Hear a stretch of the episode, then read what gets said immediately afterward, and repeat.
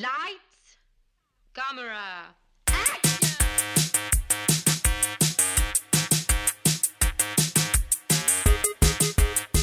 Aujourd'hui à l'émission Almost Famous, Inglorious Bastards et Rejected. Bienvenue à On Jase de film.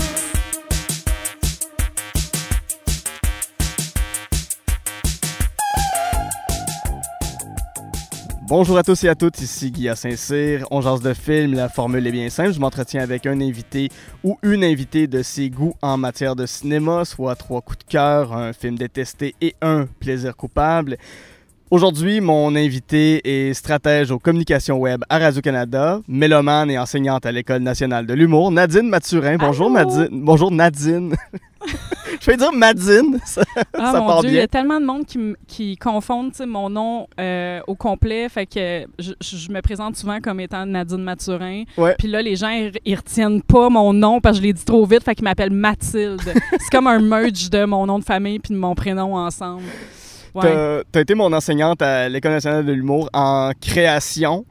Euh, je savoir, avant qu'on rentre dans ta liste, euh, les, les trois premiers films dont on va parler, Mhm. Almost Famous, Inglourious Bastards puis Rejected, c'est des films qui se servent beaucoup de la notion de création. Almost Famous, c'est la création musicale. Inglourious Bastards, c'est de détourner l'histoire. Puis Rejected, c'est un, c'est un meltdown complet dans c'est un processus créatif. Ouais. C'est quoi la place que ça occupe pour toi, la création? Qu'est-ce que qu'est-ce que t'aimes autant de la création dans la vie? Oh my God. Euh, quelle question qui pourrait prendre une heure à répondre? Euh, ben, en fait, la créativité, c'est la vie. Fait que t'es si. euh, l'être humain, dans le fond, va arrêter de créer quand il va mourir. Euh, fait qu'il y a- il y, a de quoi de très. euh, c'est ça, dans le fond, je pense que euh, c'est ce qui nous euh, rend uniques euh, chacun. Puis ces trois films, j'avais même pas, j'avais pas réalisé pantoute là, mais moi, je- en fait, en y pensant, ces trois films-là, ce que j'aimais, c'est que moi, ils me donnaient, es- ces trois films qui me donnent espoir. Euh, en tant qu'auteur et ou slash un jour scénariste, Ouais. que ces films-là peuvent se rendre aux Oscars. Je veux dire, Rejected, c'est l'affaire la plus conne au monde. Oui, très minimaliste. Euh, oui, puis après ça, c'est vraiment nono, c'est de l'humour très noir. euh, ça s'est rendu, ça s'est rendu aux Oscars. Après ça, tu as une histoire de, de, de, de tourner avec un band, chose qu'une mélomane comme moi Mm. rêve de faire Ouais. un jour. Euh, Puis euh, ça, ça a gagné un Oscar pour meilleur euh, scénario, tu sais. Puis Inglorious Bastard, c'est ça. C'est vraiment... euh, hey, l'histoire, ben... Je l'aime pas comment elle, Ouais. elle s'est écrite dans la vraie vie, fait que je vais juste la réinventer fuck tout. Mon Dieu que c'est le fun. Vraiment, vraiment. Fait que, euh, mais c'est ça, je pense que c'est vrai que euh, c'est trois, euh, trois productions assez euh, créatives, euh, riches. Mhm. Ouais. Puis dans, dans ta vie, le cinéma, je sais pas quelle place ça occupe, je sais pas à quel point tu es fan de cinéma, mais c'est quoi les premiers films qui t'ont vraiment marqué, qui ont un impact sur toi? Moi, j'ai étudié en cinéma à- à- au, collège de Maisonneuve. Puis, euh, tu sais, j'ai vu là, toutes les Lars von Trier, puis les Wim Wenders, puis... euh, euh, je veux dire, c'est- ça reste du très bon cinéma, mais c'est pas le cinéma vers lequel je vais retourner. Je les ai vus, ben, Ouais. tant mieux, puis ça finit là. Ouais. Puis j'ai de la misère avec le monde qui pense que vraiment leur film préféré, c'est un film de Lars von Trier. Je veux dire, c'est ben trop lourd, calice, pour que tu réécoutes vraiment, genre, euh, je sais pas, genre Les Idiots non-stop, man. Fait que euh, le cinéma, j'ai, j'ai après, après ça, je, je, je me le suis réapproprié. Je veux dire, je suis une fille drôle. Je, je- j'ai- j'aime la profondeur. J'ai adoré, euh, euh, voyons comment ça s'appelle, le, film qui est sorti d'un... le- Mariage Story? Non, c'est... Ouais, ben, il y a le film de Noah Baumbach. oui, oui, Oui, exact. Mariage Story, oui. J'ai, je l'ai vu comme plus récemment euh, pendant un confinement où tu as juste ça à faire. Mais, euh, puis, tu sais, j'aime, beaucoup ces histoires très simples là, qui racontent deux êtres humains. Puis, euh, c'est vraiment des films que, que, que j'aime vraiment beaucoup. Mais je pense que si je reviens à mes premiers amours, c'est, c'est, c'est des films plus ou moins légers ou qui racontent. Une, en fait, c'est une bonne histoire. Puis je, je veux pas nécessairement que ce soit le plus grand réalisateur au monde. En même temps, moi, Tarantino, c'est mon réalisateur préféré. Mhm. Fait que c'était sûr que j'allais choisir un film de, de lui dans mon top 3. Mais euh, euh, je suis pas. euh, c'est ça, j'avais envie de revenir à des fois des affaires peut-être juste plus. Juste toutes des plaisirs coupables ou juste toutes des films que je sais qu'ils vont me faire juste du bien ou des films niaiseux ou. euh, puis, puis c'est correct, là, des grands classiques du cinéma, mais j'ai fait le tour, puis euh, j'étais dû pour autre chose, là, après, euh, après genre deux ans de cégep à juste regarder des films Oui. euh, que juste euh, quatre personnes aiment. euh. C'est- correct, là. euh, Vraiment. Hey, je veux juste dire euh, aux, aux auditeurs, on est en ce moment dans un parc. T'es la première entrevue que je fais euh, en personne. Toutes les, autres, en- toutes les autres entrevues étaient sur Zoom. Fait que je suis vraiment content de pouvoir faire ça à l'extérieur, au parc Laurier. On a une super belle journée. Oui. Fait que merci beaucoup de pouvoir être là. Hey, ça me fait tellement plaisir. En fait, tu t'es déplacé à mon parc. C'est comme ma cour arrière, quasiment, Wow. euh, le parc Laurier. Fait que, ouais. T'es très chanceuse. Ouais. Donc, ton premier film, Almost Famous, de Mm. Cameron Crowe, c'est un film qui a été fait en l'an 2000. C'est Mm. un film autobiographique avec euh, Billy Crudup, Kate Hudson qui joue l'incroyable Penny Lane. Ouais. Euh, Il y a Jason Lee et Patrick Fugit qu'on n'a pas vraiment revu dans des grands rôles, mais qui jouent le personnage principal du petit garçon. Mm. Euh, Qu'est-ce que ça raconte, Almost Famous? Oh my God! Ben, c'est c'est, euh, un jeune de 15 ans euh, qui, euh, finalement, rêve d'avoir un article publié dans le Rolling Stone. Fait qu'il est comme appuyé par un journaliste, journaliste slash, peut-être aussi animateur de radio, là, le, le rôle de Philippe... oui, c'est Seymour Hoffman. Oui, c'est ça. Je, je me rappelle plus exactement si c'est. en fait, journaliste musical, là, ça, je sais. Puis, euh, dans le fond, euh, il lance l'idée au Rolling Stone qui accepte son idée. Il l'envoie faire une tournée. Après avoir écrit un article sur euh, un show de Black Sabbath, Mhm. si je me souviens bien. Puis, euh, il part en tournée avec Stillwater, qui est en fait un mix entre Leonard Skinner et Led Zeppelin. Puis, C'est pas ça. très subtil. Non, c'est vraiment pas vraiment subtil. eux. Puis euh, c'est ça, fait que c'est c'est, euh, une dans le fond euh, une adolescence euh, en six mois. Euh, il découvre euh, la sexualité, euh, la drogue, le rock and roll en très peu de temps en Mhm. fait, avec une mère hyper rigide Ouais. qui s'inquiète et ben c'est ça. Dans le fond, il découvre la vie finalement. C'est une super belle allégorie sur l'histoire du rock et l'adolescence en Ouais. même temps. C'est juste beau. C'est une belle histoire. Puis quand- C'est son histoire. Oui, oui, vraiment. Ben, c'est ça, c'est autobiographique. Ouais. Pour avoir vu des entrevues avec- Cameron Crowe, il dit lui-même que ce qu'il a vécu dans la vraie vie comparativement au film, c'est beaucoup plus trash. Euh, horrible quand tu y oui, oui, ben c'est ça, mais c'était vraiment un kid de 15 ans, Ouais, mais qui ouais. s'est retrouvé dans une chambre d'hôtel à faire de la coke avec des prostituées.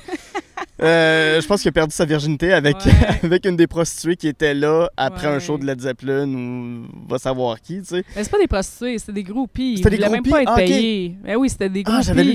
On peut pas euh, comparer. euh, Ben non. je veux dire, ils, ils- ils voulaient pas être payés. Les autres, ils étaient payés par l'amour, la musique. Le... C'est quelque chose de hyper romantique aussi. Je veux dire, je- moi, quand c'est sorti ce film-là, j'avais 16 ans. Mhm.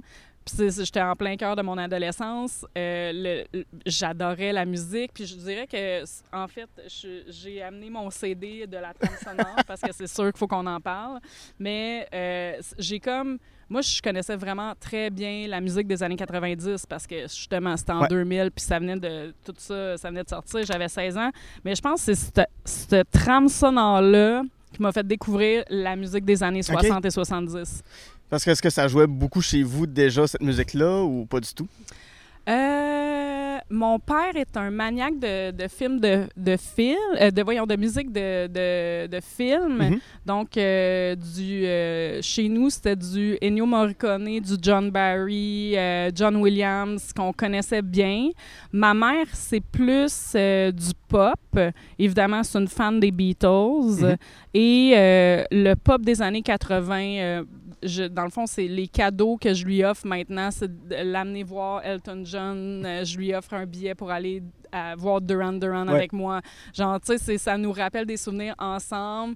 Euh, je me souviens, tu sais, genre, je jouais au Barbie quand j'étais très petite en écoutant la radio. Fait j'ai des, des souvenirs de, genre, Tears for Fears euh, en jouant au Barbie. Tu sais, c'est... Fait qu'il y avait beaucoup... La radio était ouverte, c'était de la pop rock des années 80. Puis mon père, avec ses écouteurs, là, quand on, on écoutait de la musique, c'était vraiment de la musique de film. Ouais. Fait que, euh, fait que non, ça, ça faisait pas partie des, de la trame sonore de ma jeunesse. Fait que c'est pour là que c'est là que j'ai découvert vraiment que j'ai ah shit man, Ouais. Led Zeppelin, c'est fucking Qu'est-ce que, bon. qu'est-ce que ça t'a fait comme effet? Puis qu'est-ce que t'aimes de la musique rock des années 70, 60-70? Euh, je, je pense que c'était. En fait, tout était permis, c'était hyper créatif. Euh, il allait vraiment n'importe où. Euh, J'entends un solo de drum de John Bonham en plein milieu d'une tune qui arrête plus de finir. C'est, En fait, ça prend vraiment des bases pour enregistrer des affaires de même, je trouve. Mhm. Puis euh, ça passerait plus nécessairement. Je veux dire, euh, c'est, zéro commercial. Puis en même temps, c'était ça que le monde écoutait. Ouais. Euh, il y a, il y a des, des- des trucs de même que, que j'aime vraiment beaucoup. C'était vraiment mélodique. T'as des, des envolées. euh, euh, tu sais, puis c'est même très profond aussi. Puis. euh, fait que puis c'est de la poésie, c'est des bons musiciens. Ouais, je, je, je- il y a de quoi avec la musique.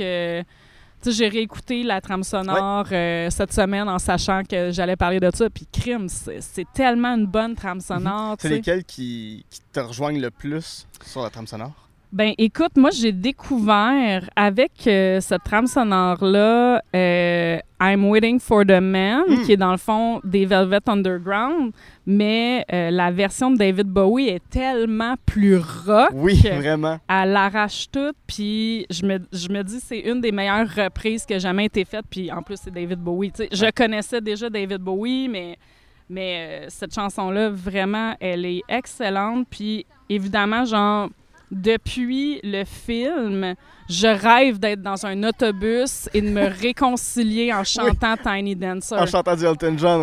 Je- mais cette chanson-là, voyons, tout le monde se met à chanter en chœur, puis euh, dans le bus, c'est comme tout le monde se réconcilie avec cette chanson-là. Il n'y a, pas une scène, je pense, qui me donne le plus de frissons que cette scène-là Ouais. dans un autobus de tournée où tout le monde se met à chanter puis se réconcilie, Mhm. tu sais. Merci, Elton. Euh, Merci. Oui, oui. Puis chaque fois que je réécoute Tiny Dancer, je repense Ben moi-même à cette scène-là. Ouais. Puis c'est un des films qui se passe dans les années 70 qui, me- qui me donne le goût, puis qui, qui- qui me donne le goût de, de vivre à cette époque-là. Je me dis, ah, Ouais. j'aurais aimé ça, juste, juste un- un- une heure là, dans les années 70, j'aurais aimé vivre à Ouais. ce moment-là. Ah, complètement. Ouais, ouais, vraiment. Il y a, il y a- ouais, il y a très peu de films euh, parce que je pense qu'on vit probablement dans la meilleure époque, sauf 2020. là. on va s'entendre que 2020, euh, on, on va l'oublier. Mais, mais en général, je pense qu'on on est né vraiment à la bonne époque. Mais, mais les années 70, avec, avec ça, ça, ça crée vraiment genre. euh, comme c'est mythique là, Mhm. c'est- comme un rêve là finalement puis euh, choisir son vinyle euh, Ouais. euh, ça. En fait, il y a ça aussi avec la, la musique des années so- 70, c'est que les albums étaient écoutés au complet. C'était pas juste des Christy de singles Mhm. que tu sors puis tu te rends compte finalement que l'album est pourri, mais que tu as une tonne de bonne, comme maintenant. Là, tu étais obligé de faire des albums. Tu attendais genre 4-5 ans avant d'avoir des bonnes tunes puis de sortir des albums. Les gens les écoutaient au complet. Euh, puis c'est ça, il y a comme une. euh, euh, puis là, je me suis acheté une table tournante. de- Ouais. Puis j'ai, des vinyles maintenant, je collectionne des vinyles. Puis euh, il y a de quoi dans le geste de choisir un vinyle, le mettre sur la table tournante, puis dans le fond, tu peux pas faire grand-chose d'autre parce que après 20 minutes, il faut que tu ailles changer le côté de vinyle. Il y a de quoi dans, dans ce mouvement-là très riche de redonner un peu euh, de l'attention à de la musique alors que mettre une playlist Spotify que tu n'écoutes pas en faisant le ménage, tu passes la balayeuse, tu fais la Mhm. vaisselle, tu n'écoutes plus vraiment là, Ouais. la musique. Fait que euh, les années 70, c'était ça aussi. T'as-tu Ben, les- un, un album de cette époque-là qui, Ah. qui te rejoint particulièrement, que ce soit Led Zeppelin, que ce soit euh, ben, peu importe quel Elton Ouais. John? euh? Ben, j'ai beaucoup, j'ai beaucoup écouté un album de Led Zeppelin que j'ai acheté à Cuba OK? dans un.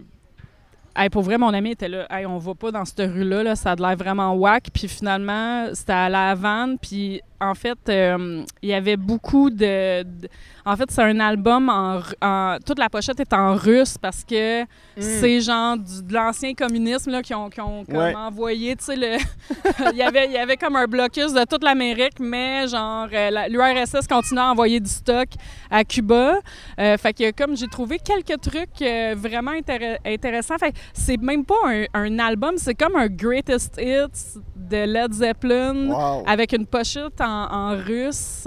Euh, c'est bien, bien, bien fucké, mais tu sais, comme t'as tous les, les succès de Led Zeppelin là-dessus. Mais quand je l'ai acheté, j'étais pas sûre. j'étais pas vraiment sûre. Tu sais, t'essaies de lire, t'es comme, je pense que ça, c'est tel tune. fait que ce- cet album-là, je l'aime vraiment beaucoup. Puis la pochette est quasiment toute détruite. Le carton sur le côté, il s'effrite. Mm. Mais je l'aime vraiment beaucoup, cet album-là. Sinon, euh, c'est une bonne question.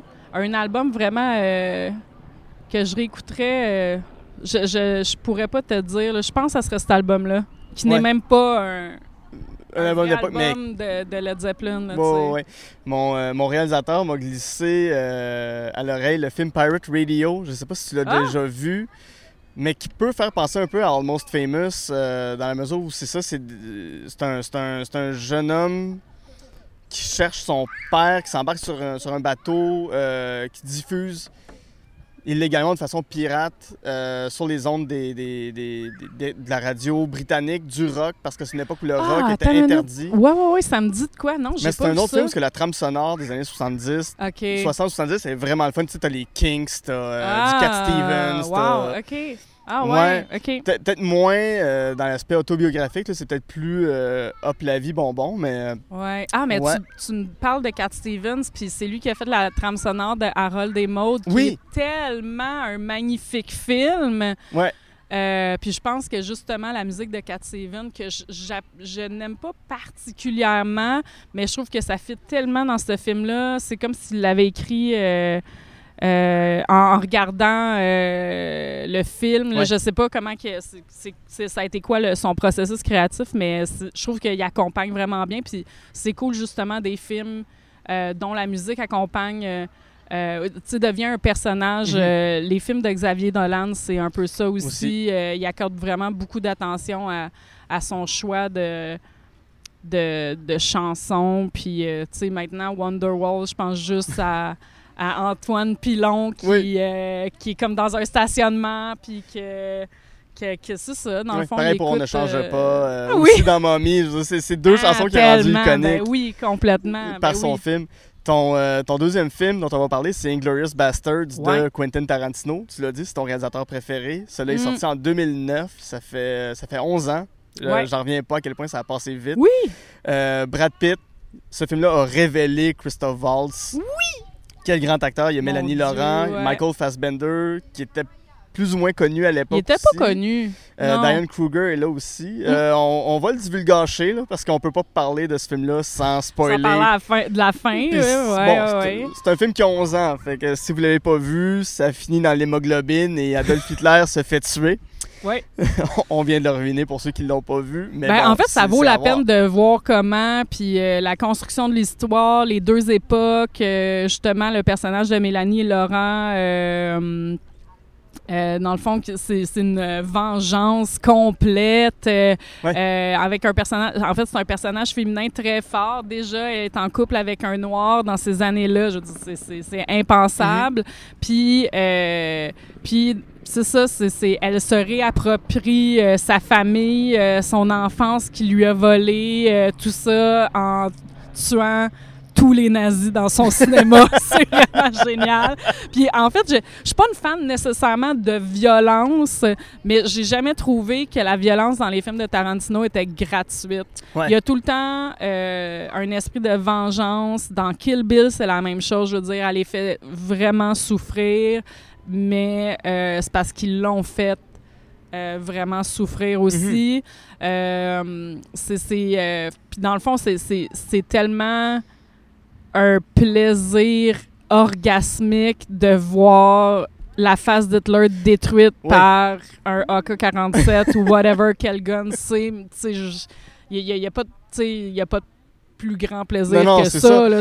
Mais justement, ça m'amène à, à la question dans quel contexte tu l'as vu la première fois? Je pense que c'est un film. La première fois que tu le vois, tu t'en rappelles Ouais, longtemps. Moi, j'étais au cinéma ouais. dans une salle, puis on a explosé, pareil comme, comme dans le film Oui, oui. que je regardais avant. Là, Ouais, Euh, euh, c'est. euh, je me demande si je suis allée le voir à Fantasia, je pense, ce film-là. Je me rappelle pas c'est lequel qui était présenté. Je pense que c'est celui-là qui était présenté à Fantasia. Euh, chose que je veux préciser, je vois toujours les, les films de Tarantino. Je m'arrange tout le temps pour y aller avec mon ami Maxime Doucet-Guérin.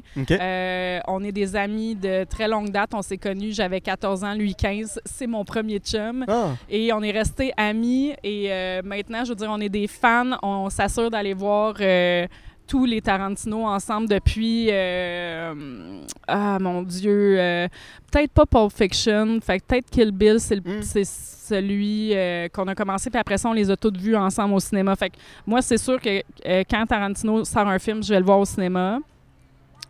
Ça dépend dans le contexte, mais souvent, comme j'y vais avec Maxime, puis on se parle du film, souvent, une semaine après, je décide d'y retourner tout seul, Ouais. toute seule, euh, parce que je veux revoir, je veux comprendre. Fait que la plupart des films de Tarantino, je les ai vus au moins deux fois au cinéma. Mhm. Puis là, mettons, tu prends euh, Once Upon a Time in Hollywood, je Ouais. l'ai vu déjà quatre fois parce que je l'ai regardé. J'étais allée en voyage cet hiver avant toute cette COVID de, de merde, mais euh, je l'ai regardé en allant au Chili ah ouais. parce que t'as un 10h30 à. Puis là, j'étais comme, ça va être un 3h30 à combler. Et je l'ai réécouté en revenant parce que j'étais comme, c'est vraiment trop bon. Encore là, la trame sonore de ce film-là. oui, que- que, exactement. que j'ai acheté aussi après le visionnement. Ouais, ouais. Qui, puis ce que j'aime des trames sonores de Tarantino, si on peut aller là, Ben oui, mais ça. Euh, si on écoute la trame sonore de Reservoir Dogs ou de, de, de Pulp Fiction, il va mettre des moments de radio, il va mettre... Oui. Comme si tu écoutais une émission à la radio, puis il a retrouvé ça avec la trame sonore de Once Upon a Time in Hollywood, parce Ouais. que t'entends des vieilles pubs, t'entends Oui. des annonces, euh, il y a un gars qui vend une espèce de crème auto-bronzante, puis il dit, c'est-tu lait des femmes sur la plage C'est sur l'album? Ouais. Ah, OK, c'est cool. ouais, sur l'al- sur l'album. Mais tu sais, tu fais, Hey, ça se peut plus, ces pubs-là aujourd'hui. C'est- tellement dégueulasse, c'est tellement. euh, c'est- tellement réducteur. J'ai comme. Ben, Hey, Tout les est femmes, ironique, blanches, euh, non. Ouais, ouais, c'est ça. tout est ironique pour Tarantino. Il- On dirait qu'il prend rien au sérieux, Ouais. à part genre la création, la création de son film. Mais sinon, après ça, j'ai l'impression que, que tout ce qui est dans son film, il, il le fait en hochant de la tête avec un petit sourire en coin. Mm. Genre, j'ai tout le temps l'impression que tout a un second degré, Ouais. puis comme, ah, je vais aller là. Puis euh, c'est vraiment ça que j'aime. Puis effectivement, lui aussi, il choisit ses trames sonores. euh, le fait qu'il ait euh, collaboré avec Ennio Morricone, Mhm. je, je pense que c'est la dernière trame sonore qu'il a, composée. Euh, tu sais, c'est- fort là, d'aller Ouais. ch- d'aller chercher ça.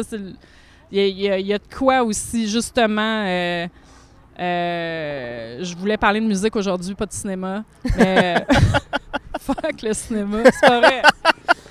Les, Mais, les- les films sont toujours un prétexte pour parler d'autres Ouais, choses. c'est de toute ça, façon. exactement. Ben oui, c'est ça. Mais tu sais, ouais, fait que les, les trames sonores des films de Tarantino sont aussi des personnages. Le montage est vraiment important aussi euh, parce que des fois, tu perds la, la trame narrative parce qu'ils changent des époques sans t'avertir. Faut que tu reconstruises Mhm. un peu ton... Ben c'est c'est ça, Pulp Fiction, mais faut que tu reconstruises un peu le, le film après ça dans ta tête. Ouais. Puis j'aime ça que je, je redécouvre des affaires dans les films de Tarantino quand je le réécoute deuxième, troisième, quatrième fois. C'est- quasiment important, dans le fond, de Ouais. revoir ces films pour comprendre Ouais. d'autres affaires puis de découvrir. Ah, j'avais jamais vu ça. Puis, puis j'aimerais ça qu'on parle aussi de la scène où Brad Pitt essaye de parler en italien. Dans Inglourious Basterds, ben oui, quel moment de comédie incroyable. Ben exact. En fait, je pense que j'avais jamais catché que Brad Pitt pouvait faire de l'humour avant Mm. cette scène-là. Puis Ouais. qu'il pouvait être aussi bon comédien dans le sens de comique. Oui. Mais avant back à back, il a sorti donc. ça, puis Burn After Reading, où il Hey, est très drôle dans les vrai. deux. Hey, il est Mais bon c'est- la même année ou, ou à peu près, là. Ouais, ouais, ouais, ouais, ouais. Euh, ouais, très intéressant. En fait, euh, Brad Pitt étant un, un- un acteur que j'adore, pas Mm. juste parce qu'il est beau, il a embelli. Ah, j'aimerais ça qu'on parle, qu'on parle de ce que tu m'as dit. Tu m'as écrit dit? quand. euh, je, je me souviens plus si. En fait, je me souviens pas. Je pense que tu as vu le film Once Upon a Oui. Time in Hollywood la journée avant moi. Ouais. Puis, tu m'as écrit sur Facebook en Messenger pour me dire écoute, Nadine, quand Brad Pitt enlève son chandail sur. Là, on, change de film toit. là, sur le toit. ouais. Là, genre, mon ami puis moi, qui sommes deux hétéros, là, on, on, a, on a eu le souffle coupé. Oui. Puis là, moi, je m'attendais un moment donné à ce qu'il s'il enlève son chandail et j'ai eu, moi aussi, le souffle coupé. J'étais comme, voyons, à 50 ans, le gars, il est genre beau de même. Puis il est, il est vraiment plus beau que le 30 ans. Oui. Ça n'a pas de bon sens. C'est, c'est, c'est, euh, il a embelli cet homme-là, mais euh, puis il est tellement meilleur qu'avant aussi. Genre, légende d'automne, c'est pas vrai, là. Celle-là, je l'ai jamais vue. Donc, je pourrais pas te dire. This is not a real thing. Oh, ouais. C'est Mais pas, c'est pas, euh, c'est pas euh, la, la fin du monde. C'est pas vraiment super bon comme film euh, quand tu y penses. mais Seven, oui. Ouais. Ah ouais, complètement. Mais tu sais, tu parlais de Tarantino justement qui, avec son sourire en coin, je l'écoutais en entrevue une fois qu'il parlait d'Inglourious Basterds Mm. parce qu'il arrivait à la scène finale, puis il se disait j'ai Hitler dans mon cinéma là. Ouais. Là, je l'ai là. Qu'est-ce que je fais? Puis là, il y a une petite voix dans sa tête qui, qui a juste dit tue-le. C'est ça qu'il racontait en entrevue. Il a juste dit Ben, je peux le faire. C'est mon scénario, c'est mon, film. Ça m'appartient. Ah, c'est pas à vous. Ouais. Moi, si je décide que ça se passe de même, ça se passe de même. Il y a bien des gens qui avaient été choqués à la sortie du film Ouais. pour faire ben voyons donc, c'est pas ça qui s'est passé dans l'histoire avec un grand H. Comme ben ta gueule. C'est ça. Ouais, on ouais. peut-tu décider qu'est-ce qu'on va faire? Avec... Puis en fait, Once Upon a Time aussi, euh, in Hollywood, c'est ça. Je veux dire, il réécrit complètement Mhm. l'histoire euh, d'une magnifique façon. Je, meilleur lancer de canne de chien dans une face au monde. Oh, oui. Meilleure scène de, de, de, lance-flamme Flamme. aussi. J'adore aussi, il y a comme une mini référence justement avec le lance-flamme qui est un film euh, anti-nazi. Oui, euh, oui, oui, oui. Mais que, ouais, je je pense que même lui, en fait, Tarantino a dit qu'il y avait un univers conceptuel entre ses films. Ah, OK, intéressant. Kill Bill, c'est un film que les personnages de Pulp Fiction iraient voir. Ah, c'est intéressant. Puis Reservoir Dogs, c'est aussi un film qui se passe dans le même univers que Pulp Fiction. Ouais, ouais, c'est mais, mais il avait clairement. nommé les films qui sont des films dans cet univers-là, OK. puis son univers réel, entre guillemets, où tout a commencé par euh, euh, des Noirs qui se sont révoltés contre des Blancs avec euh, Django. Ouais. Quel bon film. Je veux dire, j'aime tous ces films, oui, mais Django, oui. j'aurais pu le choisir aussi. La, la, la scène où les euh, ils ont comme... ils ont- je reviens avec des scènes super niaiseuses, mais tu sais, ils ont tous le- les trous pas à bonne place, puis euh, ils s'ostinent, puis... tu sais pas qui parle, puis mon Dieu, je me suis avoir pleuré de rire au cinéma en regardant ça. C'est tellement épais, puis c'est clair, ça s'est passé de même dans la vie. C'est sûr que Ben oui, une madame qui a comme tout cousu les cagoules du Ku Klux Klan, qui étaient toutes mal faites, puis ils sont ostinés sur leur cheval. C'est Oui, sûr que c'est ça, sûr que ça s'est passé. Oui, oui, C'est cave, mais c'est sûr que ça s'est passé. oui. oui. Puis c'est une réflexion que j'avais jamais eue, mais quand je les ai vus arriver avec leur je- c'est la première fois dans ma vie que je me disais, mais ils doivent tellement mal respirer, Ah. puis ils doivent tellement pas se comprendre. Puis là, il y a cette joke-là qui arrive, j'ai fait comme, OK. OK, on n'est plus les seuls, là. Ouais, on, peut en parler. Puis, puis ça prenait Tarantino pour avoir une scène aussi. euh, en fait, tu sais, elle pourrait être super chargée. En Ouais. fait, c'est ça qui est, c'est, c'est bien parce qu'elle est super chargée émotivement.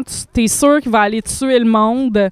Puis finalement, ils s'ostinent tellement qu'ils ratent, ils ratent leur shot. Puis le, le- je pense que leur cible s'en va. Puis ça dédramatise tellement. C'est, Genre, t'étais tellement. euh, euh, tu sais, t'es- Sur, sur le bout de ton ouais. Exactement, que là, hey, le rire, il est encore plus fort parce que c'était épais, Ouais. tu sais?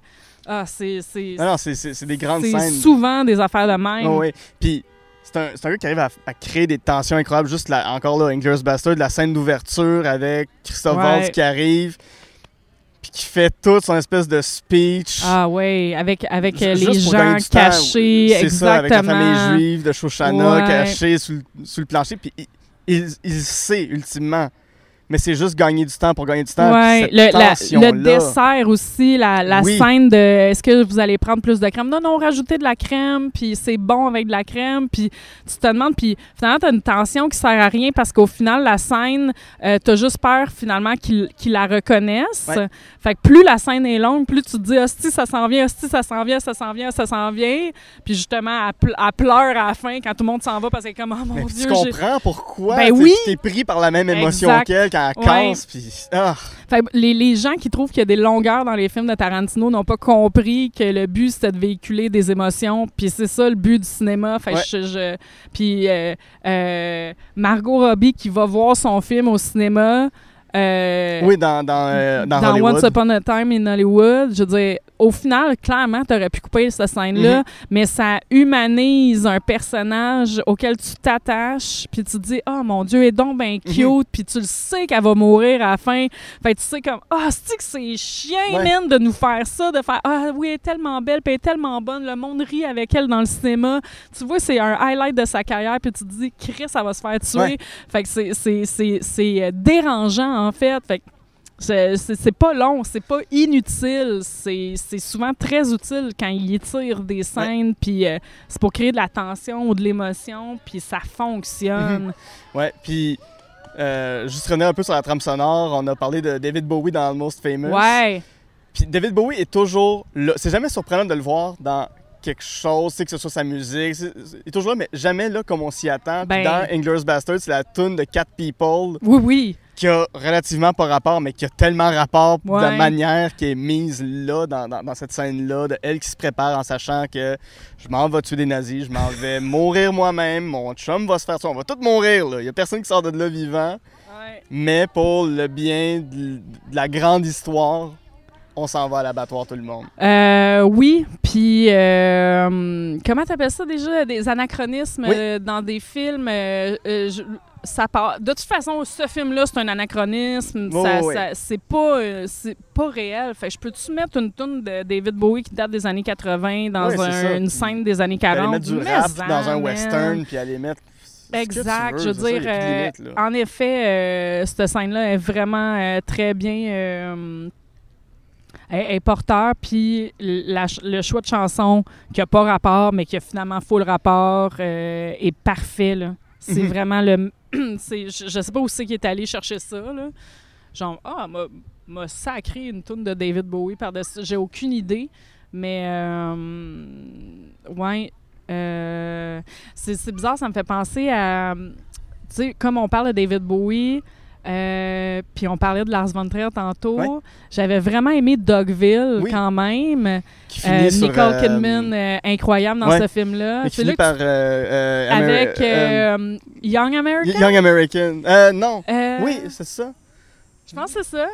Puis, en fait, tu Oui, c'est sais, Young tourne super rapide. Tu- Voyons, crime, elle vient de tuer le village au Puis, complet. Avec des photos de Richard Nixon qui n'a pas rapport à l'époque où le film se passe, puis des photos du Watergate. Oui, bon, ok, ça, vas-y, j'avais genre, j'avais, mais j'avais vraiment comme, ben voyons donc, ce, ce final-là. Mais tu vois, on dirait qu'on tout revient à David Bowie. J'adore David Tout le Bowie. temps. Tout devrait revenir à David Bowie. On, on risque de s'en écarter un petit peu parce que là, il n'est pas dans le film dont on va parler, qui est un court-métrage qui est Rejected. Ouais. C'est euh, de Don Hertzfeld. C'est un film de 9 minutes, comme tu as dit, qui a été nommé euh, pour l'Oscar du, du meilleur court-métrage d'animation en 2000. Ouais. Euh, J'ai deux films qui datent de 2000. Ouais, je pense que c'est une grosse ouais. année pour moi. Ça doit. 16 c'est- ben, ans. C'était 16 ans, c'est Ouais. ça, ça, ça marque. Euh, c'est de l'animation minimaliste, c'est devenu viral sur Internet, Sur YouTube. sur ouais. YouTube vers la fin des années 2000. là. Moi, je me souviens 2007-2008 Euh, que j'ai Non, moi, j'ai vraiment euh, début, début de YouTube. Là, je me souviens, j'étais à l'université quand j'ai vu ça. C'est deux de mes amis qui m'ont montré ça. Puis en fait, ça a complètement changé ma Ouais. vie. Ça a complètement changé ma vie, ce film-là. Euh, j'ai, j'ai dû le voir en 2004. OK, Deux- ouais, je pense que c'est assez. Ça- euh, même peut-être 2003-2004. C'est ça. Puis ça donnait des- Euh, des, des répliques cultes comme ben, exactement. My spoon is too big. Non, non, tu le puis- dis pas bien, là. C'est My spoon is too big. Puis, I am a banana. Avec un, un son de je sais pas trop quoi qui arrive après. Tout ça, c'est vraiment. euh, Je pense que mon préféré serait quand même My anus is bleeding. Ouais, c'est. c'est- Avec les autres petits nuages ou barbe à papa, c'est pas clair, Ouais. qui dansent. Ah non, non. La, la, la, la, la, la, la, la, la, la. Euh, Tout est vraiment wrong dans ce film-là. Je, je peux pas croire que tous ces petits sketchs-là. Euh, oh, regarde, il fait ses premiers pas! Puis là, il déboule genre 800 000 escaliers. C'est tellement drôle. Mais moi, ce film-là, genre, je l'ai vu, ça, m'a, ça a changé ma vie complètement. J'ai fait, oh mon Dieu, c'est tellement original, c'est tellement wrong, c'est tellement de l'humour noir, Ouais, ça n'a pas de bon sens. Peux-tu me Puis- dire, c'est quoi le concept de ce film-là pour les, pour les personnes qui l'auraient pas Ben, vu? en fait, je suis même pas sûre que c'est vrai, là, mais Ouais, je tu sais, c'est ça, ils disent que c'est plein de fausses pubs, ben, des pubs qu'il a essayé de, de, de faire passer sur un, un Family Channel aux États-Unis qui n'aurait pas passé par son, son, je son ben trop trash, là, finalement. Euh, Puis, dans le fond, c'est un collage de ces fausses pubs-là, euh, de petits sketchs euh, qui a pas de bon sens. C'est des bonhommes allumettes. C'est même pas du beau, nécessairement, dessin. Par contre, tu sais, dans, dans le film, tu comprends que le gars, il est vraiment capable de... Tu sais, il maîtrise vraiment Ouais. son art, là. Euh, il chiffonne le papier. euh, les bonhommes jouent justement avec le papier plié, chiffonné et Mhm. tout. Puis tu comprends enfin que c'est, vraiment un doute qui a fait ça tout seul, mais qui est vraiment bon euh, euh, en dessin puis en animation, mais le, le scénario a pas de bon sens. C'est, genre, je sais pas, une vingtaine de petits sketchs euh, d'humour noir. Puis moi, en fait, euh, je l'ai peut-être montré euh, au courant des, c'est ça, 15-20 dernières années à une centaine de personnes. Puis mon plaisir, c'est de regarder les gens comme découvrir ce film-là. Ouais. Parce que le monde s'attend pas. Tout à ça. Ils font comme, ah ouais, des bonhommes allumettes. Puis là, ils se rendent compte que c'est trash. Puis là, ils rient, genre. Puis là, ils sont, oh non, je devrais pas rire Ouais. à justement un bébé qui se fait mal. puis à, à, genre, my anus is bleeding. puis c'est- ça n'a pas de bon sens. Puis après ça, il y a des affaires super absurdes. Puis euh, des yeux qui éclatent. Ah euh, oui, oui. Euh, euh, les, les deux extraterrestres qui descendent sur Terre. Euh, ben, le- non, le vaisseau extraterrestre qui descend sur Terre juste pour voler les yeux de quelqu'un puis repartir. puis ça, dit- ça, ça dit juste You're watching the Family Learning Channel. Oui, c'est ça, exact. C'est C'est c'est- euh, fait que c'est hyper absurde aussi. Puis, euh, comme je disais, ça, ça donne espoir à n'importe qui qui fait de l'absurde, de l'humour noir, Ouais. à pouvoir un jour être sélectionné. Puis après ça, il a gagné genre à peu près euh, une cinquantaine de prix, ce gars-là, avec ce film-là, en 2000-2001. Euh, pas que je comprends pas pourquoi, là, parce qu'il est vraiment talentueux, euh, mais c'est fucké, là. Ouais, ouais. Mais il y a quand même une histoire, je trouve, qui se développe dans le film. Entre les personnages qui se Ben, euh, ressemblent. Pas, pas il y nécessairement a des des personnages, personnages, qui mais, mais au niveau, tu sais, à un moment donné, tu comprends la crise créative du, du créateur. Ouais, ouais. Parce qu'à un moment donné, ça le dit, tu sais, même s'il a perdu ses contrats, il a continué. Hmm. Puis, Oui. Il y a- il y a- Mais il est tombé en crise profonde dans sa propre création. Puis c'est là que le, le Les film... personnages euh, de la main gauche écran Oui, avec ça, un dub- de- Ouais, dubbing en cherche- allemand. euh, c'est- ça, parce qu'il cherche lui-même comment L'as-tu vu créer. le film, comment- ça? Je l'ai pas vu, je l'ai pas vu, non, malheureusement. je suis sûre que, que on te le mettra puis on. Ouais, ouais, je vais, je vais te l'envoyer, Chuck, là. euh, euh, c'est très, très bon. Mon, mon réalisateur Chuck qui me glisse des choses à l'oreille depuis Allô? le début. Allô? Mais, tu sais, je veux savoir, parce que c'est un film qui, pour moi, ça parle de l'espèce de pression qu'on met sur Ouais, les clairement. autres. Puis, puis la pression de devoir créer, puis de, de vouloir faire son art, mais dans des contextes où tu, tu sais que ça n'aurait pas de bon sens. Puis, bon, tu sais, autant tu travailles à Radio-Canada, où tu Mm. dois recevoir une certaine pression de sortir, de sortir des trucs euh, sur le web, ou dans, dans les stratèges, dans les stratégies, autant euh, en tant que prof à l'école, Ouais, euh, tu sais, donner des devoirs, c'est mettre une pression sur des ouais, gens. ouais. Mais toi, comment tu fais pour vivre avec, avec cette pression-là Mm. quand on te dit il faut que tu me sortes quelque chose de créatif là, là, puis que ça, ça vient pas nécessairement? C'est quoi tes, tes techniques de création, quoi? Ah, les deadlines fonctionnent bien, bien quand même, mais euh, en fait, souvent, c'est weird, mais j'ai souvent des idées. Puis là, ça, ça tombe vraiment pas bien parce que c'est la pire année pour ça, mais j'ai Mhm. souvent des idées, euh, des flashs en écoutant les autres personnes. Ils me demandent même pas mon avis souvent, mais on- comme on travaillait dans un, un, bureau ouvert, euh, ça me permettait de lancer des idées. Puis souvent, ils étaient, ben oui, Nadine, c'est ça qu'on va faire. C'est des fois, euh, on m'omet de me on omet- on m'omet de, de, de donner certaines informations. Fait que là, j'ai comme pas de cadre, puis ça fonctionne pour moi. Euh, ça.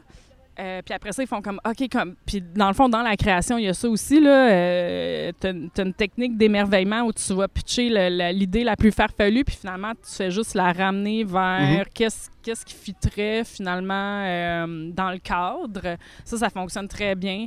euh, avec moi, mais la pression aussi, là, elle, elle fonctionne bien, même si j'arrête pas de dire faut, faut, faut suivre un processus de création euh, qui, qui, euh, qui est cyclique, en fait. Là. Mhm. Traverser des étapes, puis tu reviens pour peaufiner ta création euh, de plus en plus pointue, finalement, pour donner vraiment quelque chose de bon. Après ça, euh, c'est inévitable. Il y a plein de monde qui vont, vont travailler sous pression, puis ça fonctionne aussi parce que c'est un genre de mini-stress, puis ça, ça peut donner de quoi de, de bon, avoir un petit euh, stress au ventre là, de « Oh my God, faudrait que je Mhm. trouve de quoi ». Euh, des fois, c'est le projet qui m'inspire aussi. Je veux dire, euh, je sais que je vais avoir en entrevue euh, Lou Doyon puis Charlotte Cardin. Fait que je, je cherche de quoi leur faire dire qu'ils n'ont Ouais. jamais ra- raconté à personne. Fait que j'ai eu des confidences de Lou Doyon qui m'a raconté qu'il est allé faire caca à côté de Nick Cave puis qu'elle n'en revenait pas. Puis, puis elle a dit, il n'y a jamais personne m'a posé des questions comme pour que j'aille là. Ouais. Puis là, je ben, c'est exactement ce que je voulais, tu sais. Euh, sortir le monde aussi, tu sais, c'est pas tout le temps être confortable. Euh, je dis vraiment souvent, en fait, c'est que le, le consensus donnera très rarement une, une idée géniale. Mm. faut que ça fasse euh, grincer des dents des fois peu, pour que tu saches que ton idée est vraiment excellente. Ouais. Puis as-tu un projet sur lequel tu as travaillé, tu dis celui-là, là, ça, j'en suis extrêmement fier, plus que les autres? Euh, je travaille sur. Ça sort quand ce Ça podcast-là? va sortir euh, probablement septembre Ah, ou octobre. ok. Ben, j'ai, j'aurais travaillé euh, sur un projet avec Jérémy, Jérémy Larouche Ah. présentement qui, qui a lancé une série de capsules sur tout.tv Ouais. qui cultive ton comique. Mhm. Puis ensemble, dans le fond, on est en train de mon- monter un live. Il y avait un concours associé à ça, puis euh, cinq jeunes de la relève humoristique nous ont envoyé. Ben, en fait, il y a comme une cinquantaine de jeunes qui nous ont envoyé des sketchs. Ben, on a sélectionné cinq. On est super fiers. J'étais sur le comité euh, aussi Mm. du jury. Puis euh, ensemble, là, Jérémy puis moi, on est en train de script éditer un live. Euh, il va y avoir aussi, euh, en fait, il y a eu euh, Kevin Raphaël, Maud Landry Ouais. et euh, Kate Lessard sur ce live-là. Wow! Là, j'en passe au futur, mais même Oh, si c'est passé. passé. Mais, euh, tu sais, on sait pas trop, mais dans le fond, on leur demande toutes de relever des défis humoristiques. Si tu en écriture, si tu as un défi où Kevin va devoir aller chanter quelque chose à une madame inconnue Mm. ou whatever.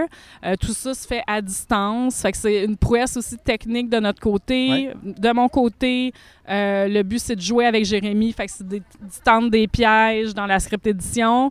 Puis euh, juste comme mettre en valeur aussi ces cinq jeunes-là. Fait je trouve ce projet-là, en fait, il fait appel à toutes mes, mes tous mes skills à la fois, c'est-à-dire euh, autant l'écriture humoristique, la créativité de monter ce show-là qui n'a jamais existé.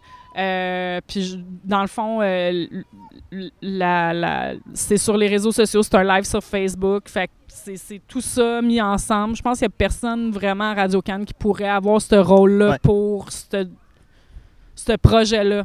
Puis là, je me, je me demande peut-être si j'avais pas été là, on n'aurait pas fait ce projet-là, en fait. Mhm.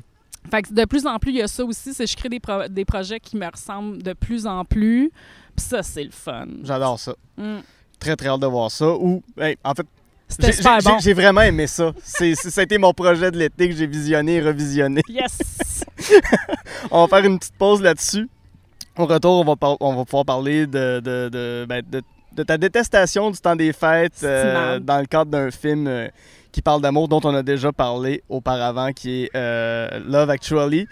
Puis on va se faire un méchant party time. Excellent! tout de suite.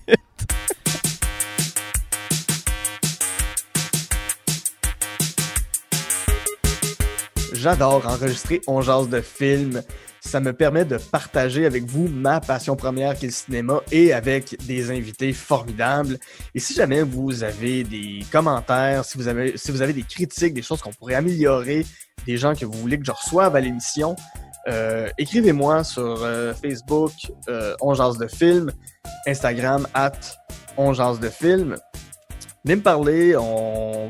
faites-moi vos listes, vos trois coups de cœur, les films que vous détestez, les films qui sont des plaisirs coupables pour vous. J'ai- Je vais vraiment avoir un plaisir fou à vous lire. Sur ce, je retourne avec mon invité pour jaser de films. C'est parti. Excellent. De retour en Jazz de film avec mon invité Nadine Mathurin, avec qui en première partie j'ai parlé des films, euh, avec qui en première partie on a parlé des films Almost Famous, Inglourious Bastards et Rejected. Mm. Euh, ton film détesté, j'en ai parlé avec euh, Rosanée Automne Morin, mais elle c'est un film qui est son, son plaisir coupable. Toi tu le détestes, c'est Love Actually 2003 de Richard Curtis. Euh, avec Bill Nighy, Colin Firth, Liam Neeson, Emma Thompson, euh, Alan Rickman, euh, Rowan Atkinson. Tu sais, quel, quel, euh, Quel beau casting. A, ouais, ouais, mais A, A1 list ouais, ouais. Là, de, de, casting, là, ça n'a pas de bon sens. aussi qui Mais- est là. c'est- C'est euh, quand même. euh, tu sais, ils ont réussi à faire passer Alan Rickman comme un épais, man. Je veux dire, il y a vraiment de l'air d'un épais dans ce film-là. Tous les personnages, ils ont aucun esti de bon sens. C'est, euh, puis j'adore Rose, là, elle va, elle va rire, euh, elle va crier de rire comme d'habitude. Euh, je J'entends son rire euh, présentement parce qu'elle elle va avoir... euh, elle, elle sait que j'ai raison. Puis je comprends. En fait, dans, de son côté, tu sais, plaisir coupable, là, je pense que le, le, le, le côté coupable est beaucoup plus fort que le plaisir. parce que plaisir, moi, la première fois que j'ai vu ce film-là, j'étais en peine d'amour. Le gars du club vidéo, ça fait un bout. là. J'allais encore louer des films, puis euh, ça fait comme peut-être 14 ans que j'ai vu ce film-là la première fois. Mhm. Je l'ai revu là, quand même. tu sais, Soyons honnêtes, c'est un film de Noël. Fait que tu te dis, ah, je vais le revoir genre 5-6 ans plus tard. Peut-être c'est pas si pire que je pensais. Pantoute, man. première fois que j'ai vu ce film-là, j'étais comme, OK, ça va me remonter le moral. Ben non, esti. C'est juste pas bon. T'as un creep qui sonne à ta porte puis qui veut... Il, il te parle même pas. Puis euh, l'autre chum qui est complètement absent. Euh, Il y, a, il y a aucune... Je pense qu'il y a aucune relation euh, qui se tient dans ce Ouais. film-là. Puis supposé d'être un film sur l'amour. Euh, les couples se trompent. euh, les, les, les, euh, les gens savent pas se cruiser. Euh, le, le père, euh, c'est Liam? Non, c'est euh, c'est qui je le. ne l'ai jamais vu. Oh mon Dieu! plus. Écoute, tu manques pas grand-chose, mais le, le papa d'un jeune de genre 8-9 ans, il donne des estis de conseils de marde. Puis là, il va comme essayer de cruiser en jouant de la batterie dans le même ben qu'elle. Des scènes d'aéroport qui se peuvent pas. Euh, c'est c'est euh, ça ça met zéro en valeur Noël. Euh, je- non, euh, tout le monde a de l'air des creepy qui catchent rien. Euh, ah, c'est c'est c'est vraiment euh, c'est détestable. c'est vraiment détestable. Ça donne même pas le sourire d'en face. Il y en a là, des bons films romantiques euh, qui existent dans la vie. Il y en a-tu qui des- t'ont qui t'ont marqué, justement, à l'inverse de... Moi, je, je- Notting Hill, je pense que c'est mon film préféré. Euh, Qu'est-ce que t'aimes de, de Notting Hill? Ben, je- euh, Julia Roberts. oh mon. Dieu! Euh, Julia? Roberts. Hugh Grant, ben oui, qui, qui joue le britannique euh, traditionnel, gaffeux. euh, mais avec, il y a des répliques dans ce film-là qui sont géniales. Il y a un camion de. Il y a, il y a- il y a un camion qui passe. Il, est peut-être assez loin pour qu'on l'entende pas trop. Ouais, je sais pas. Ouais, OK. Euh, puis, euh, dans le fond, il y a des répliques vraiment géniales. Les, euh, les personnages se- secondaires aussi sont super intéressants, qui gravitent autour de Hugh Grant, le coloc qui est vraiment... c'est un, un clown, là, au final. Euh, sa sœur, qui est une fan finie de, justement, du personnage de, de Julia Roberts. Puis, euh, ce que j'aime aussi, c'est pas une histoire d'amour traditionnelle, c'est-à-dire que euh, le personnage de Hugh Grant, il abandonne souvent. Mhm. Je veux dire, c'est, il- le temps passe, là. C'est pas un film qui, qui date. C'est pas une semaine, là, comme tous les Christy de films d'amour. Tout le monde, hey, tu le rencontres, tu tombes en amour. Non, c'est, ça, ça doit être sur trois ans à Mm. peu près. Il y a des hivers qui passent, il y a des saisons qui passent. Tu le vois, c'est illustré. Euh, c'est ça, en fait, souvent. C'est un qui est disponible, l'autre, il l'est pas.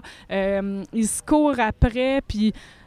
Mais c'est un jeu de, de chat-souris où euh, un est pas prêt quand l'autre il l'est et tout. Puis c'est, c'est comme ça la vraie vie en fait. Puis, Ouais. puis euh, c'est ce que j'aime de ce film-là, Notting Hill, où, qui dépeint, où, tu sais, tantôt on parlait de Marriage Story, où je Oui. pense que ça dépeint quand même bien un, un- un- un divorce ou une séparation où t'aimes encore l'autre personne, c'est juste rendu inviable, puis euh, ils se détestent, puis ils saillissent, euh, puis ils s'aiment, puis ils s'adorent en même temps. Mhm. Euh, je- il y a de quoi de vrai là-dedans? Il y a rien de vrai dans fucking Love Actually. Ouais. Il y a rien qui Il se n'y a même pas une histoire que tu dis, bon, celle-là, j'y donne un passe-droit. Pas du tout. Non, euh, il y, a, il y a une secrétaire là, attachée au premier ministre qui est jouée par Hugh Grant, euh, qui se fait pogner le cul par le président des États-Unis. Euh, Puis, dans le fond, lui, il décide, Hugh Grant, le personnage, décide de pas faire un accord d'échange à cause de ça. Sérieux, là?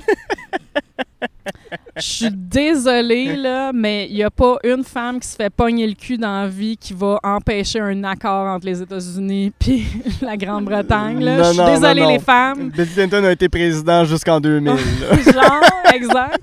Puis en fait, c'est malheureux, mais euh, ça arrivera jamais. Et, et, et toute autre euh, histoire qui n'a pas de bon sens, euh, la babe secrétaire dans un bureau qui se fait offrir des cadeaux par justement le, le, le personnage de Alan Rickman qui euh, finalement trompe sa femme avec elle, mais qui a l'air d'un esti poseux désagréable, qui sait pas ce qu'il veut de toute façon. Fait au final, il, il finit même pas avec la secrétaire. Euh, Puis l'autre fille, beaucoup trop euh, impliquée dans émotivement avec son frère pour finalement juste coucher avec le gars dont elle rêve depuis des années. Ça existe pas du Mhm. monde de même. Ouais. Bref, c'est ça un qui me film- gosse avec ce ça, film-là. C'est un film bon an, mal an, tu sais, il va rejouer à Télé-Québec. C'est un film qui a quand même son, son succès culte, Ah, qui a oui. quand même euh, son, son, son, son following là, du monde qui, qui, qui tripe sur ce film-là, que ce soit un plaisir coupable ou un plaisir honnête. As-tu déjà eu à débattre de ce film-là ou as-tu déjà entendu des gens pour qui c'était un film merveilleux puis t'as roulé des yeux à ce moment-là? Euh, euh, euh, oui, quand les gens me disent que c'est leur film préféré, je, je- je vais souvent leur demander qu'est-ce qu'ils trouvent parce que même le scénario il est pauvre, tout est pauvre. Je veux dire, même les acteurs réussissent à paraître mal dans des personnages aussi euh, premier degré, euh, aucune aucune profondeur, aucune couche. Puis c'est- l'affaire la moins féministe au monde, ce Mm. film-là. C'est c'est c'est- il y a- il- c'est l'amour représenté de la pire façon. Euh, c'est des hommes qui ont une emprise sur des femmes non-stop. Il n'y a aucun personnage féminin qui, se- qui s'en sort. Puis justement, ce que j'aime des films de Tarantino, c'est que la plupart des films, c'est porté par un personnage féminin très fort ou qui règle une situation. Euh, puis euh, non, euh, ce film-là, c'est, c'est, c'est quasiment tous des deux des seconds rôles. Puis même, euh, je pense que Keira Knightley est comme supposée d'être dans le top là, des, des, des personnages puis des actrices dans, dans ce film-là. Puis je pense qu'elle doit avoir quatre répliques. Puis Ouais. c'est juste elle, elle- c'est c'est juste elle qui pose. Là. Mm. Genre, elle à son mariage, des gros plans de Esti que c'est mauvais? Écoute, on va, Ah, on va arrêter la torture de t'en faire parler. euh, parce que j'ai l'impression que c'est souffrant même pour toi d'en parler en ce moment. De Love Actually, on va passer à Wayne's World. Yeah! Euh, on, on a parlé tout le long de euh, Femme Forte avec Tarantino, il n'y en a pas. Wayne's World de 1992 est réalisé par une femme, par Yeah. euh, Penelope Spheris. Je sais pas si elle a fait le deuxième, je crois dans mes souvenirs que c'est elle qui l'a fait. Euh, évidemment, c'est le film de SNL qui met Mike Myers et Dana Carvey en vedette dans les rôles de Wayne et Garth. Yeah! Je, je peux pas dire Wayne et Garth, c'est non. Wayne et Garth. Ce Ben non, mais c'est- existe en français, Wayne's World. Ben moi, je pense que c'est le... le tu sais, dans la vie, il y a des affaires que tu réécoutes en français Ouais. dou- doublé, là. Genre, les Simpsons ne me dérangent pas, mais clairement, Wayne's World, ça me dérange pas non plus. Je- en fait, je peux... euh, dégagement, engagement, je, je peux... Je peux pas, genre, je, je, m'en- je veux même pas savoir c'est quoi en anglais. Genre, Ouais, je ce film-là, ça s'écoute en français. Voiture! C'est peut-être ça mon plaisir coupable, en fait. C'est d'un moment donné, je suis devenue. Je, me considère pas comme bilingue, mais je regarde mes, mes productions dans la langue Mhm. originale depuis vraiment plusieurs années. Mais ça, jamais de la vie. Ouais. Je veux dire, j'ai découvert ce film-là en français, puis c'est pas comme. euh, c'est pas comme un film que tu vas revoir puis tu vas dire OK là je veux le revoir en anglais parce que je suis je suis meilleur qu'avant whatever là. non ça c'est parce que j'ai un plaisir très grand Mhm. à voir la traduction Oh, ouais. française québécoise. Méga tough, excellent! Ah ouais, ça c'est un peu plus français de France. ouais, mais- mais- mais- mais- il n'y a pas de traduction québécoise. Peut-être pas, c'est vrai. Je pense que je, pense que me trompe avec euh. Snapshot ou quelque chose comme ça. Ça se pourrait. Il y, en, il y en a eu des traductions québécoises et ou internationales, mais ce film-là, j'avoue que c'est peut-être plus français, mais crime que c'est bon. Ouais. Puis ce que, ce- que j'aime aussi de la traduction de Wayne's World, ce que, ce que je trouve intelligent, c'est c'est dans le premier qu'ils vont voir euh, Alice Cooper. Ouais, ouais, ouais, ouais. Puis ouais, ouais. Alice Cooper est traduit comme une traduction de documentaire. Fait que t'entends la vraie voix d'Alice Cooper vrai. T'entends la vraie voix d'Alice Cooper en background drôle, qui commence sa phrase en anglais, puis t'as une autre voix qui dit Eh bien, vous saviez, les mecs, que Milwaukee était la seule ville avec trois, prési- trois, trois, trois maires euh, socialistes. Ah oui, c'est tellement bon. C'est vrai, j'avais oublié cette partie-là. mais il y a- il y a- tout est bon. Ils vont s'engueuler euh, au décollage euh, d'avion. Oui. Puis, tu sais, dans le fond, c'est ça. On, on- on- on va reparler de musique parce que la trame sonore est complètement awesome. C'est c'est vraiment... c'est vraiment une trame sonore. Puis moi, en fait, mon plaisir coupable, euh, c'était vraiment les trames sonores de films pour ados donc, que je voulais aborder. Wayne's World, c'est moins un film pour ados. Mhm. En fait, c'est deux jeunes adultes slash vieux ados. Ouais, Fait que ça fitait quand ouais. même. Euh, puis évidemment, ça fit parce que c'est dans mes films préférés anyway, le Wayne's World. Mhm. euh, euh, avec Spinal Tap. J'aurais Mhm. pu aussi parler de Spinal Tap. Euh, il y a, y a- qui fait référence aussi avec Almost Famous. Tout ça est relié, là, je pense. là. L'histoire du rock. C'est ça, les, les trames sonores dont tu voulais parler, ça, il y avait aussi, euh, tu m'avais dit The Craft, Clueless, euh, Can't Hardly Wait. The Faculty, euh, oui, oui, oui, puis même, je pense, euh, c'est- tout, en fait, des, des euh, euh, Empire Records. Mm. Euh, my God, tu sais, ils ont des, les trames sonores de films pour ados des Mhm. années High 90 Fidelity qui... aussi, j'imagine. Oui, ouais. complètement. Tu sais, qui se forçaient pour... euh, euh, même demander, tu sais, ils demandaient aux bands de reprendre des tunes ou Ouais. de faire des chansons. Tu sais, ça se fait encore, mais j'ai l'impression que dans la culture des années 90, c'était comme 100 fois plus fort. Ouais, mais des films rock, là, des films qui. Où, où- où tu sens que les créateurs du film aiment le rock, Ouais, aiment la oui, musique, Oui, veulent mettre ça de l'avant avec des personnages qui tripent sur la musique. Puis... Ben, Wayne's World, c'est exactement ça. Puis Empire Records, Mhm. l'est aussi. Ils travaillent tous dans un, dans un magasin de CD slash vinyle qui va se faire acheter Ouais. par une grosse compagnie style à la HMV, puis ils essayent euh, de faire en sorte qu'il ne soit pas acheté, tu sais. C'est- C'est... pas un grand film nécessairement, puis tu sais, dans, dans le fond, on en parlait avant que ça enregistre, mais euh, la plupart de tous ces films-là, euh, je pense qu'ils m'ont plus marqué parce que ils ont. C'est pour ça que c'était des plaisirs coupables, Ouais. parce que je les ai réécoutés, là, Can't Hardly Wait, puis. euh, un autre avec euh, Freddie Prince Jr. euh, Euh, voyons, Chuck, je pense que tu l'as dit tantôt. oui, She's She's All All That. That. Hey, c'est mauvais, là! Sacrement que c'est mauvais, ces films-là. Tu te dis, ah, c'est clair que j'avais accroché à cause de la trame sonore. The Craft aussi, c'est limite vraiment pas bon.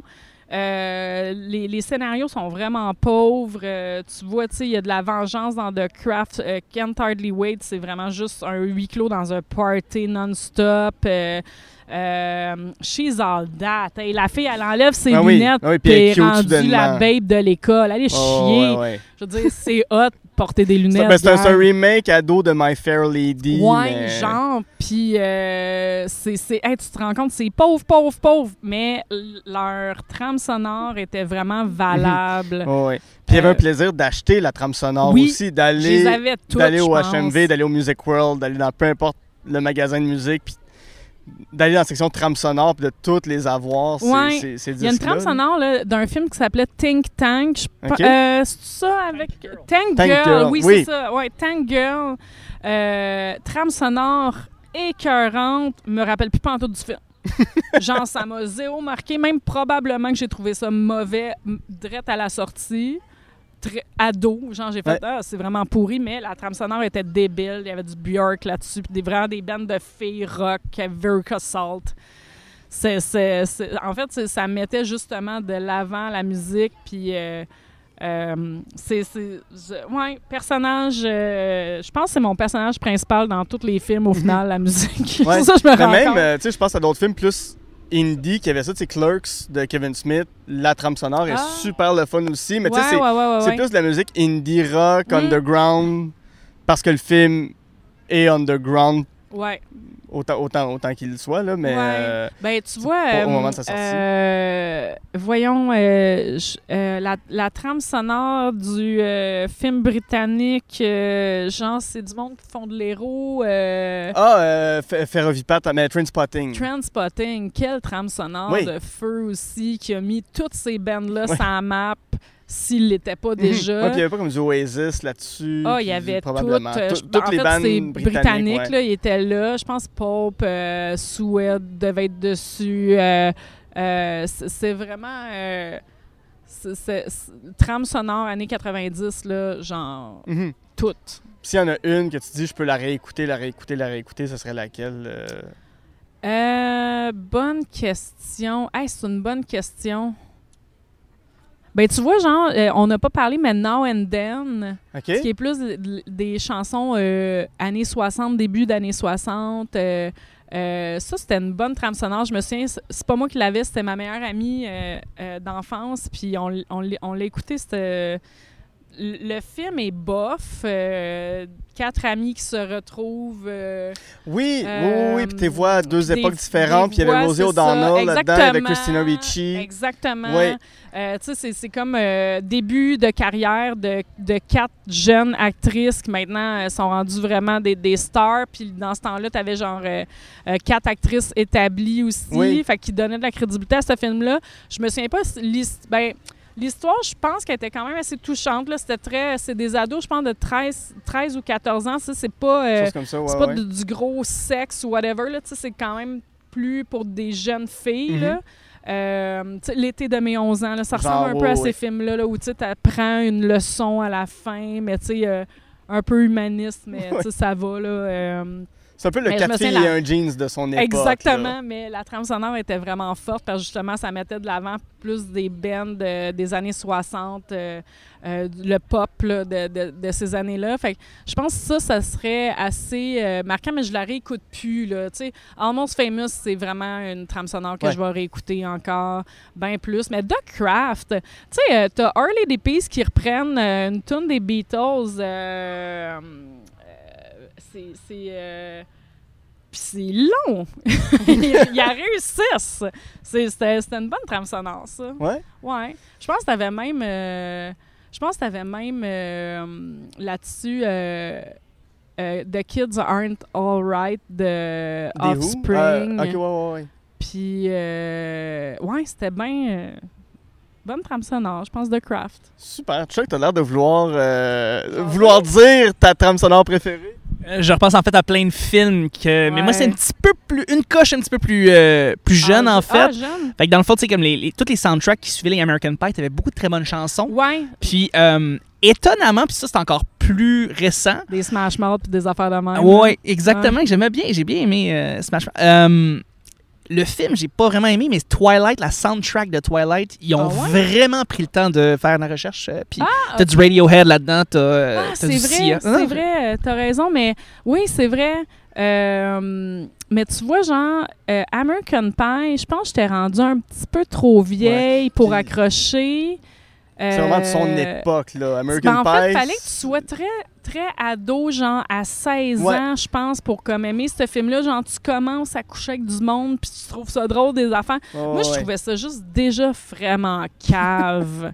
fait que je pense que j'ai jamais embarqué dans American Pie, mais t'as raison, je me souviens que ça fait partie de la même lignée de, de trame sonore qui, que les tunes sortaient, puis... euh, puis, ben, Smash Mouth, là, je veux dire, je pense que ça a fait le film de Shrek. Ouais, ouais, ouais. Tu sais, quand tu y penses, c'est, c'est genre, ça a mis ça match Shrek par Smash Mouth. euh, mais Smash Mouth, moi, j'aime vraiment pas ça.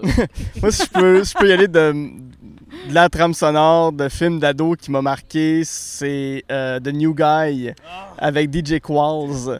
hey, j'ai aucune idée Euh, c'est un, c'est un gars dans une école secondaire qui est rejet. Euh, il finit par se faire casser le pénis par. euh, Pardon? par je me souviens plus, genre une intervenante de l'école, puis il change d'école. Il va en prison pour une raison, pour apprendre à devenir un bad guy, puis il revient dans une école. Hey, Avec Eddie Griffin, il y avait Zoé Deschanel dans ce ah, film-là. ouais, OK. Puis C'est ça, l'acteur principal, c'est DJ Qualls, qu'on n'a jamais vraiment revu tant que ça après. Puis Ben, son prénom, c'est DJ ou c'est parce que c'est un DJ dans la vie aussi? Je- J'ai jamais fouillé dans Ah, ce sens-là. Peut-être qu'il est DJ, Ben, je peut-être que pense c'est ses tu initiales. devrais même pas dépenser genre des, des mégas, je sais pas trop quoi, octets pour faire la recherche maintenant sur ton ordi. Là, ça vaut même pas Non, la non, peine. non, mais allez voir, il y a une drôle de face, une drôle de bouille, puis...